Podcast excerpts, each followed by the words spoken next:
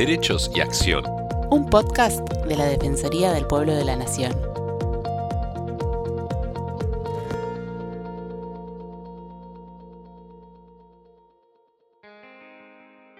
Bienvenidos a los podcasts de la Defensoría del Pueblo de la Nación. Soy Estefanía González Isola y estoy junto a Fernando Almirón para compartir diferentes temas de interés general.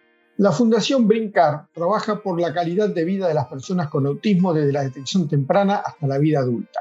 Lo hace acompañando a las familias, brindando formación profesional y generando espacios, actividades y oportunidades amigables de inclusión social. Es una organización modelo referente del autismo en Latinoamérica.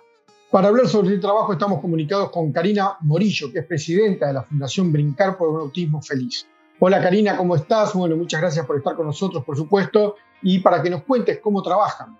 Hola Estefanía, hola Fernando, ¿cómo están? Encantada de, estar con ustedes, sobre todo en este mes azul, el mes de abril que se aproxima. Exacto. ¿cómo, ¿Cómo trabajamos nosotros? Bueno, desde Brincar yo diría como que el eje central de Brincar es la formación, la formación de la familia, la formación de los profesionales de la salud y la educación, la formación de la comunidad y también la formación de las personas con autismo a través de talleres de arte, recreación, música, deporte eh, y todo lo que es transición a la vida adulta y talleres prelaborales. Nosotros pensamos que más información es más inclusión. Una de las mayores barreras que tiene el autismo es que la mayor parte de la gente sigue sin saber qué es y cómo ayudar. Pese que está presente en uno de cada 54 nacimientos, sigue siendo todavía desconocido para la gran mayoría. Y ese desconocimiento se traduce en puertas cerradas. Por eso nosotros pensamos que formando esa mirada esa mirada de posibilidad, de poder mirar a la persona desde todo el potencial que tiene, desde lo, que le interesa, lo que no le gusta, como cualquiera de nosotros, que esa mirada posibilitadora es la que permite justamente que las personas con autismo puedan estar plenamente incluidas en la sociedad. Karina, nos gustaría que nos explicaras qué es el trastorno del espectro autista y cómo trabaja la Fundación Brincar para ayudar a las personas que lo padecen. El, autismo es una condición neurobiológica que afecta la forma de comunicarse y relacionarse con otros, está caracterizada por intereses restringidos y es una condición con la que uno nace y que dura toda la vida. ¿no? Comento esto porque muchas veces existe eh, el mito o la desinformación de que el autismo es una enfermedad, no es una enfermedad, ¿no? es un justamente un trastorno, se llama trastorno del espectro autista, es como diríamos, como un arco iris donde hay distintos, distintas eh, formas de acuerdo a los apoyos que necesita la persona. Hay personas que necesitan apoyo permanente y hay personas que puedan tener más independencia. ¿no? Por eso hablamos de un espectro. Pero lo que está presente en común es esto, estas características que yo les comentaba, ¿no? el relacionamiento con otros, la comunicación y estos intereses restringidos. Y también algo que, digamos que en este momento se está hablando muchísimo también es el procesamiento sensorial diferente. Seguramente ustedes están eh, al tanto de las campañas de pirotecnia no sonora, ¿no? que se hace sobre todo para las fiestas, porque hay personas con autismo que, son, que tienen hipersensibilidad auditiva, por ejemplo. Eh, en el caso, por ejemplo, de mi hijo es al revés. Iván tiene hiposensibilidad, quiere decir que él puede tener un, taladro al lado suyo y, y, no le pasa nada, ¿no? Entonces, tienen como perfiles sensoriales diferentes y eso se está teniendo mucho en cuenta en justamente en el aula, en, eh, en la vida diaria. Y cómo trabajamos con nosotros, con ellos, el primer pilar fundamental es la familia. Porque una familia, la familia es eh, el andamiaje esencial, una familia que está sólida, es una familia que va a poder eh, acompañar a su hijo en su camino de vida para que justamente logre su mayor potencial. Entonces, una de las cosas que nosotros tenemos que, de los que más orgullosos nos sentimos son los encuentros de familia, que en este momento, gracias a la virtualidad que estamos viviendo, tenemos familias de todos los rincones del país eh, y de muchísimos países de Latinoamérica. tenemos más o menos unas 600, unos 600 familiares que participan eh, mensualmente, padres, madres, abuelos, abuelas, tíos, hermanos adultos, que participan de nuestros encuentros, porque lo que nosotros decimos es, es importante no estar solos en este camino, tener una red de apoyo, porque cuando vos podés eh, ir compartiendo en el día a día con otros, con pares, tenés herramientas y esas herramientas te hacen sentir que, bueno, hoy voy a poder un poco más, si la escuela no me dio la vacante, bueno, voy a probar con esta otra escuela, eh, no me invitaron al cumple, bueno, la próxima vez vamos a hacerlo de esta manera. Eh, fui al supermercado, a mi hijo justamente, no sé, estaban, habían demasiado ruido, nos tuvimos que ir porque tiene hipersensibilidad auditiva. Bueno, la próxima vez vamos a, trabajar esto de otra manera. Entonces yo creo que eso, ese poder intercambiar herramientas en el día a día es riquísimo. Entonces nosotros tenemos los encuentros de familia, que es la primer parada, el, la contención, y también tenemos, que es otra herramienta fantástica que tiene Brincar, tiene una biblioteca virtual gratuita, que es una de las más importantes que, existen a nivel hispano, em, con información de descarga gratuita, con formaciones online gratuitas. Por ejemplo, tenemos una formación de primeros pasos para acompañar a las familias que recién reciben el diagnóstico, tanto eh, en forma de formación como a través de un manual. Y también tenemos una red de padres voluntarios que pueden asistir a estas familias, no solamente en el momento del diagnóstico, sino para las distintas etapas. Por ejemplo, la etapa de la adolescencia también es una etapa de mucho desafío, entonces tenemos, eh, acompañamos a los padres en ese, durante ese periodo, a lo largo de la vida. Y la vida adulta, ni hablar, que es el periodo más largo, y que justamente muchas veces hablamos de chicos con autismo, pero nos falta hablar de adultos con autismo. Karina, te queríamos preguntar, ¿a qué edad te das cuenta que un chico tiene autismo? Y en promedio, la, digamos, el diagnóstico se da entre los 18 a los 30 meses.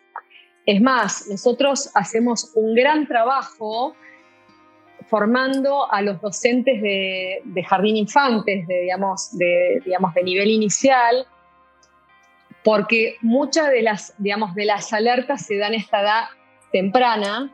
Por ejemplo, los padres comunican que su hijo no responde al nombre, que no habla a los dos años, por ejemplo, o que perdió el lenguaje, o em, que no se comunica, que no tiene contacto visual, o que no tiene, por ejemplo, lo que se llama juego simbólico. Nosotros, por ejemplo, hacemos el típico juego de darle a comer al bebé con un, como si la cuchara se convirtiera en un avioncito. Y después el nene agarra eh, la cuchara y también nos, da, nos trata de dar de comer como si fuera un avión. Eso se llama juego simbólico. En general, las personas con autismo no tienen a esa temprana edad juego simbólico. Esto no quiere decir que no lo puedan aprender, pero van a necesitar apoyo para aprender esto. Pero son las señales como de alerta que nos dicen, acá hay algo que tenemos que eh, mirar. O sea que esas son las razones eh, usuales por las que los padres eh, empiezan a sospechar que su hijo podría tener autismo. Y lo que nosotros recomendamos es que ante cualquier sospecha, el padre haga una interconsulta con su pediatra de cabecera y si le dice no, hay que esperar, como nos dicen muchos padres, ¿no? que nos dicen que algunos pediatras le dicen, bueno, hay que esperar. Bueno, en ese caso decir, bueno, yo la verdad que lo que estoy observando, eh, no, no, o sea, no quedarse con esa, con esa idea que, bueno, ya vamos a esperar. Para nosotros es lo peor que pueden hacer. Hay que actuar. Y aparte que es muy importante darle a esta temprana edad, que es una edad privilegiada, donde los chicos están aprendiendo tantas cosas vitales, o sea, hay que pensar que un mes gatean y al mes siguiente están caminando, o sea, tan importante es el desarrollo de esa edad temprana, hay que darles la, estimulación que necesitan. ¿no? Entonces decimos, a ver, nadie duda, por ejemplo, si alguien no ve bien, de darle un par de anteojos. Entonces, ¿por qué si alguien a los dos años no está hablando, no le damos la estimulación, las herramientas para que esa persona se pueda comunicar y ayudarlo y darle los apoyos, el andamiaje que necesita para que justamente su desarrollo sea lo mejor posible. Karina, una consulta. ¿Qué dificultades presenta un chico con autismo en la vida diaria, en el día a día? ¿Cuáles son las cosas que por ahí no puede hacer o, que le cuesta hacer? Eh, un chico con en edad escolar. Y muchas veces lo que pasa, por ejemplo, en la, en, en la escuela, lo que a veces uno de los momentos más desafiantes puede ser el momento del recreo, por ejemplo, que para muchos chicos el momento del recreo es el momento esperado, o sea, están esperando que suene el timbre para salir al recreo. ¿Qué pasa con el recreo, por ejemplo? El, recreo eh, es un momento no reglado, no organizado, ¿no? Es un momento libre. Entonces las personas con autismo necesitan eh, organización, necesitan que le podamos anticipar lo que va a suceder. Entonces, por ejemplo, la universidad eh, de California en Los Ángeles están trabajando muy fuertemente en eh, cómo, cómo hacer que esos momentos del recreo o los momentos de transición, por ejemplo, cuando el chico va del comedor al patio o cuando va del patio a deporte, esos momentos que no son momentos reglados, que sean lo más organizados posibles o de repente que puedan tener, eh, por ejemplo, algún par algún amigo, que a veces uno siempre ve que, que hay, hay chicos que tienen esa, esa, que naturalmente, ¿no? Les sale, De, apoyar a otro. Entonces poder usar esos, esos a veces apoyos naturales que existen en la escuela y decir, bueno, quizás en este momento, en el, por ejemplo, cuando va de la clase al recreo necesita caminar con otro par. Entonces, eso, por ejemplo, es un ejemplo de un momento que puede ser un gran desafío para una persona con autismo, también por todos estos desafíos sensoriales que les comentaba antes, ¿no? Que de repente, bueno, todo el mundo gritando al mismo tiempo, corriendo, puede ser muy abrumador. Eh, otro, por ejemplo, les cuento un ejemplo de Iván. Para Iván, cuando estaba en Jardín Infantes, mi hijo Iván, que tiene hoy 20 años, eh, pero cuando estaba en Jardín Infantes, otro momento muy desafiante para él era la ronda cuando contaban un cuento. Entonces, Iván todavía no tenía lenguaje, entonces eh, toda esta, información, ¿no? Eh, y quedarse sentado era hiperactivo, entonces quedarse sentado en una ronda y donde solamente la información era auditiva, ¿no? No había ningún apoyo visual, era un, era un desafío enorme para él. Entonces, esos son algunos de los desafíos, por ejemplo, el hecho de que, por ejemplo, eh, un profesor no venga. Entonces, nosotros, por ejemplo, bueno, faltó el profesor de historia, nadie nos avisa, te avisa en el momento que faltó el profesor de historia. Para una persona con autismo puede ser muy desestabilizante ese cambio de rutina, entonces nosotros, por ejemplo, trabajamos muy fuertemente con los docentes, con las escuelas para decir, bueno, si vos tenés la información, anticipásela, ¿no? Entonces tenemos como distintas herramientas, lo que se llaman apoyos visuales, entonces que pueda entender de acuerdo, obviamente, si la persona es verbal, no verbal. Entonces, bueno, le vamos a mostrar la, foto del profesor o se lo vamos a avisar, pero mismo le, le vamos a dar un apoyo visual diciéndome el profesor de historia no viene. Entonces, todas estas estas a veces estos cambios de agenda que existen a veces en la escuela son los que pueden resultarles muy desafiantes. O por ejemplo hoy, un día como hoy, llueve, no hay deporte. Entonces, eh, de repente nos queda, no sé, en vez de hacer deporte en el patio, vamos a hacer deporte en el aula misma. Entonces, todos estos cambios, todas estas adaptaciones, justamente a ellos les cuestan mucho si son un desafío y por eso nosotros trabajamos, como les decía, muy fuertemente con las escuelas y con, obviamente, porque tu pregunta, Fernando, venía eh, relacionada a la escuela, ¿no? Pero En, este ámbito sí trabajamos muy fuertemente con los docentes para que, para que justamente puedan organizar mejor eh, la agenda y el espacio. ¿Mm? Karina, ¿cuál es la diferencia entre autismo y discapacidad intelectual? Es una muy buena pregunta. No todas las personas con autismo tienen discapacidad intelectual.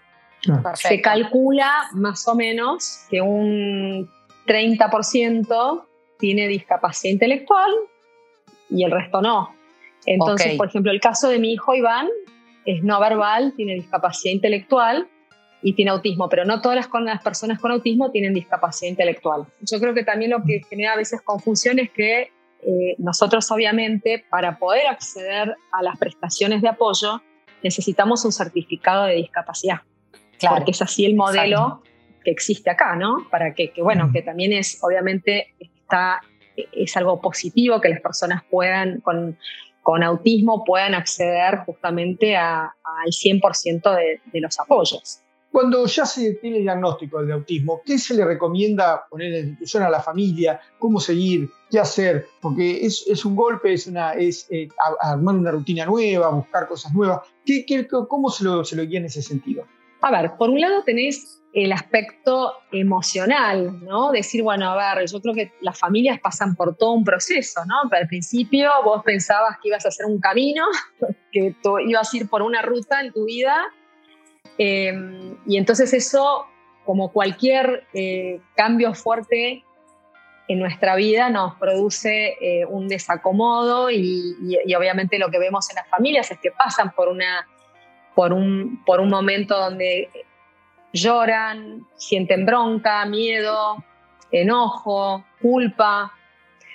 Eh, y después empieza el camino donde decís, bueno, este camino va a ser diferente, pero yo voy a poder y mi hijo va a poder.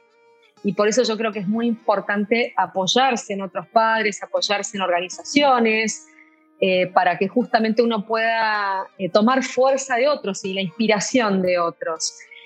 Eso por un lado con, con, respecto a lo emocional. Y después hay una parte importantísima que tiene que ver con conseguir los apoyos que tu hijo necesita para justamente que su vida diaria sea lo mejor posible, para que sea justamente una vida de calidad, entonces ahí em, las familias obviamente tienen que apoyarse mucho en, sus equipos, eh, digamos, terapéuticos, conseguir un, digamos, el equipo terapéutico, y siempre recomendamos que sea un equipo multidisciplinario, em, y esta palabra equipo es vital. La familia, los eh, profesionales de la salud y la escuela tienen que trabajar juntas parece tipo hasta de postal, ¿no? La frase linda que decimos, pero es clave esa, esa sinfonía, esa sincronicidad, porque eh, lo que trabajan los chicos en, sus terapias es importante que los podamos generalizar en casa, porque los, los, los chicos pasan más tiempo en casa que en ningún otro lugar, entonces necesitamos nosotros los padres contar con herramientas para poder también generalizar esos aprendizajes. Y también es importante que la escuela pueda apoyarse en los equipos terapéuticos y que, que haya esa, esa, esa comunicación. Por eso sí, yo creo que lo más difícil es hasta que vos encontrás el equipo para acompañar a tu hijo eh, y vos vas aprendiendo, tenés que aprender como, yo diría, como hasta un lenguaje nuevo, ¿no? En el caso nuestro, eh, que Iván es no verbal, nosotros tuvimos que eh, aprender a usar un sistema de comunicación aumentativa alternativo, se llama, en el caso de Iván es un, sistema de comunicación alternativo porque él es no verbal. Entonces, em, eh, por ejemplo, teníamos que usar lo que se llaman pictogramas, donde todo está simbolizado a través de una imagen.